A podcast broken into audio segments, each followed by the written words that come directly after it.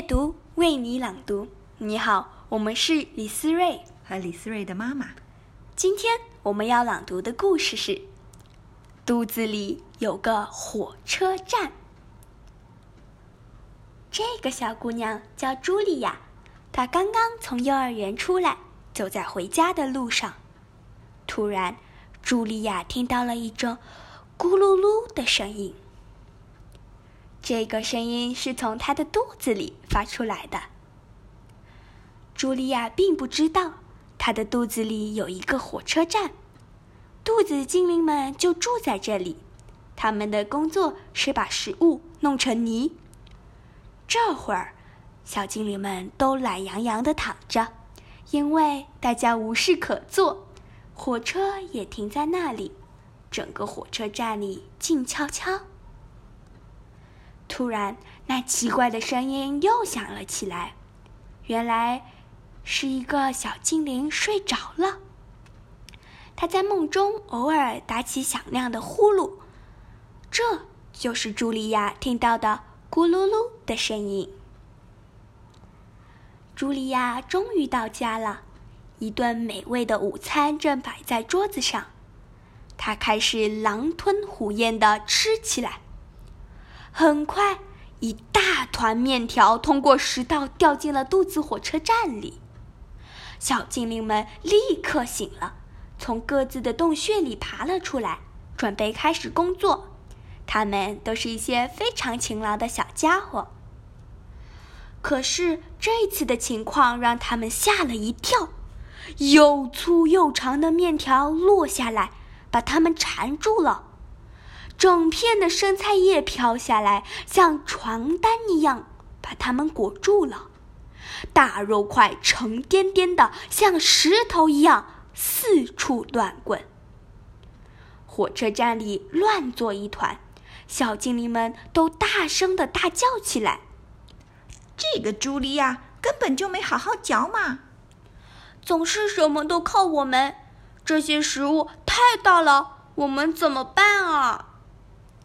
尽管生气，小精灵们还是开始工作了，不然还能怎么办？火车必须准时出发，但是要把这么一大堆食物弄碎，要花很多很多时间和力气，因此工作进展的很慢。食物越来越多，堆得像小山一样高。这时，出事儿了！一大块东西不偏不倚地砸到了一个小精灵的脑袋上，他立刻昏了过去。在幻觉中，他成了一名导游，带着游客在肚子火车站里参观。小精灵告诉游客们：“如果所有食物都被嚼得很碎。”那落下来的就会是小段面条、小片菜叶、小块苹果和小肉丁，即使它们掉在哪个小精灵的头上，也不会把它弄疼。我们会很快的把食物装进火车车厢，还会在里面加入很多液体，这些液体对消化非常重要。最后，我们会把液体和食物搅在一起，让它们变成泥。这个过程对我们来说特别有趣。一切准备好，火车就可以出发了。小精灵司机会跳到火车头上，激动地等着门卫打开大门。这扇大门是通往小肠的入口。小肠是一条很长很窄。而且非常昏暗的隧道，里面的弯道还特别多。隧道的四壁上有不少管子，它们会伸进车厢，从里面装的泥中吸取营养，然后再把营养输送到血液里。然后火车会载着车厢里剩下的没用的东西继续往前开，穿过大长隧道，最后到达终点。司机会把车厢中的东西从一个小门倒出去，这些东西大都会掉在一个白色的容器里，人们管这个容器叫马桶。嘿，你怎么啦？一个声音把昏迷中的小精灵唤醒了。几个同伴们正忧心忡忡地看着他。食物暴风雨这时已经停止了，一座巨大的食物山正堆在轨道旁边。车站里空荡荡的，只剩下最后一列火车了。其他火车都装满泥出发了。没有了那么多火车，这座食物大山怎么被运走呢？小精灵们正在犯愁时。突然刮来一阵刺骨的寒风，接着一堆雪泥状的东西从食管里呼呼的喷涌出来。它们是香草冰淇淋和巧克力奶昔。太过分了，我们受够了！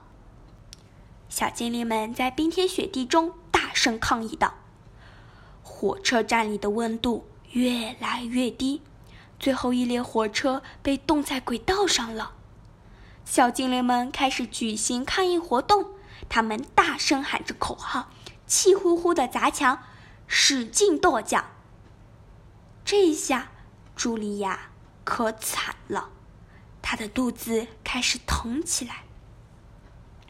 哎呦，好痛呀！终于。在小精灵们快被冻僵的时候，冰雪开始融化了，一阵温暖的雨从天而降。原来，茱莉亚正躺在床上喝热水，她的肚子上还放了一个热水袋。